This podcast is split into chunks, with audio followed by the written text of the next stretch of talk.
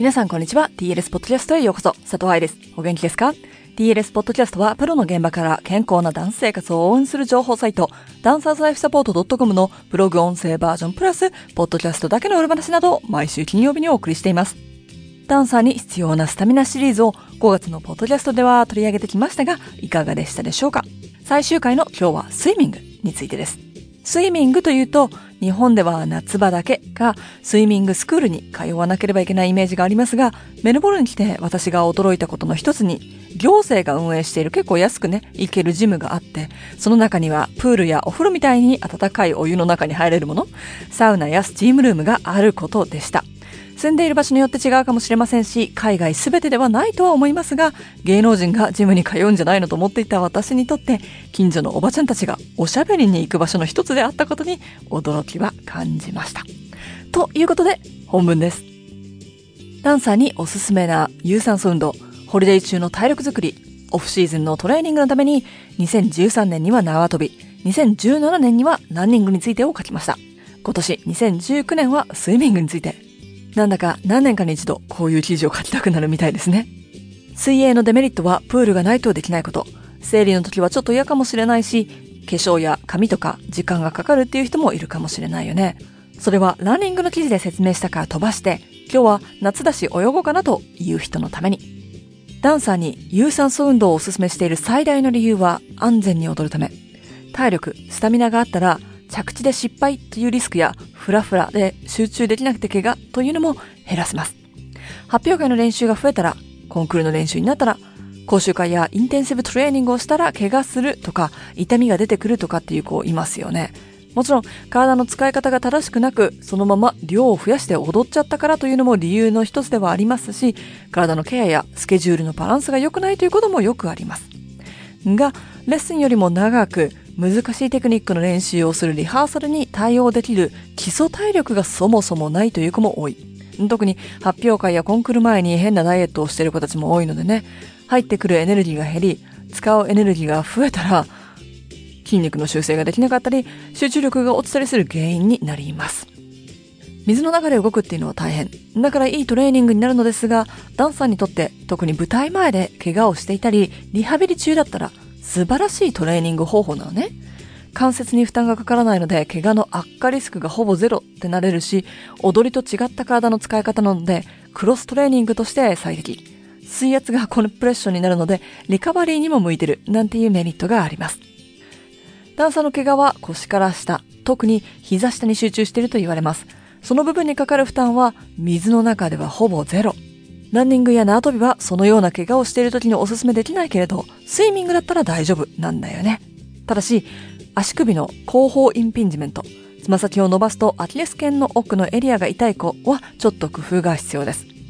バタ足では水がつま先を伸ばす方向に働いてしまうので、インピンジメントを感じる人もいるかもしれません。その場合、平泳ぎや水の中で走る、歩く、つま先を伸ばさずにジャンプするなんていう動きだったら OK です。プログラムに関しては記事の後にもうちょっと説明しますね。クロストレーニングっていう言葉を聞いたことがありますか専門の競技以外にも多種目のトレーニングを取り入れていくということ。フィギュアや水泳では陸トレと言われるようなやつね。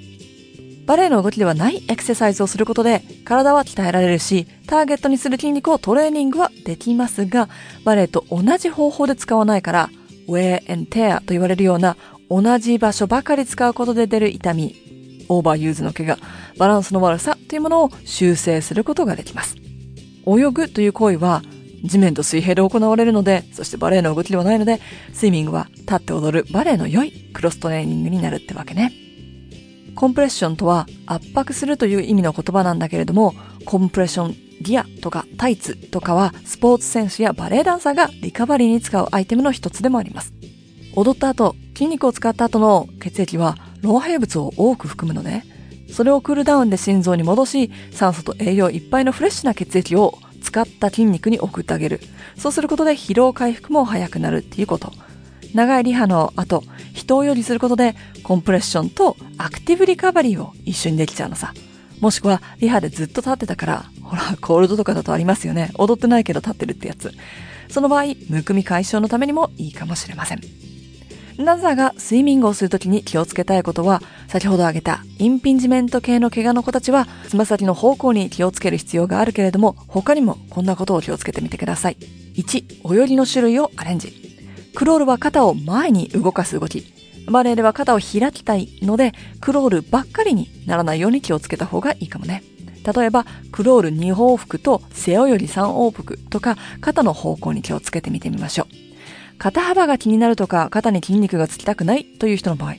まずは毎日でもない水泳でそんなに肩の筋肉がつくのかという疑問は置いといて、悩みすぎて泳ぐのが嫌なんですとかなるくらいだったら、あの、ビート板使ってください。そしたら足だけ使えるでしょまた足すると太もも太くなりませんかという人も、アゲン、そんなに簡単に筋肉つくのかっていうことは置いておいて、内もも、内転筋でビート板を挟み、バタフライのキック同様、ハムストリングスフォーカスのマーメイドみたいな蹴りをしても OK だし、しかもビート板で腕を使わないとしても結構です。が、変な人に見られるのと、進みはかなり遅くなりますが、そうしたら筋肉が大きくなっちゃうなんて、心配しないでできんだったらどうぞどうぞ。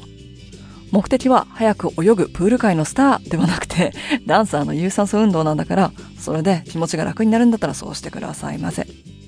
2、私泳げません。だからできません。な方の場合。水の中で走ってください。歩いてください。スキップしてください。ギャロップしてください。後ろ走りしてみてください。泳がなくても水の中でできることはたくさんあります。3、水分補給には気をつけて。水の中に入ってると汗をかいても気づかないし、喉が渇いた感じもしないのね。だから意識的に水分補給をしてください。水分が体にないと筋肉は硬くなりがちだし、多くの人は夏場に泳ぐ機会が増えると思うから、そもそも体の中の水分量がね、暑い日、外歩いてきてとかで少ない可能性も考慮してね。4、海外に住んでる子たちへ。日本の場合、高級マンションにしかプールがついてないなんてイメージがあるかもしれませんが、海外の場合、住んでいるアパートにオプションでプールがついてることがあったりします。ホテルのジムについている場合や、お友達のお家にあったりします。あとね、自治体がやっているスポーツクラブにもついていたりします。いろいろと検索して自分の近くに泳げる場所があるかチェックしてごらん。結構いっぱいあって驚きますから。最後に、こんな感じができるんじゃない？というダンサー向けの水泳プログラムを書いておきます。ただこれは怪我していないよというのが前提です。1往復イコール25メートルプールを往復だと考えてくださいね。ウォームアップとして歩くを1往復、走るを1往復。インターバルトレーニングとしてクロールをとっても早く行くっていうのと、ゆっくり平泳ぎで戻ってくるというので1往復と考えてそれを3セット。コンディショニングとして内転筋のところにビート板を挟んでキックするを3往復と背泳ぎを2往復で肩をオープン。クールダウンとして横歩き1往復、アクアバレーでプリエ1番、2番、3番ポジションをやってみる。もちろん、各ステップの合間に水分補給をしてください。この夏、チャンスがあれば試してみてくださいね。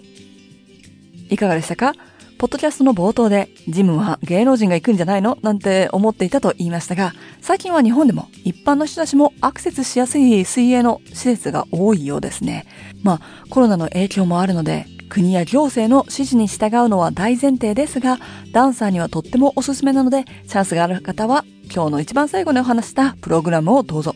下手なトレーナーやインストラクターにつくよりは、自分で泳いだ方が効果があったりもします。いやいや、うちの周りにはそんな施設はありませんよという人は、ネットさえあれば、そしてネットがあるからこのポッドキャストを聞いてるんだと思うんだけれども、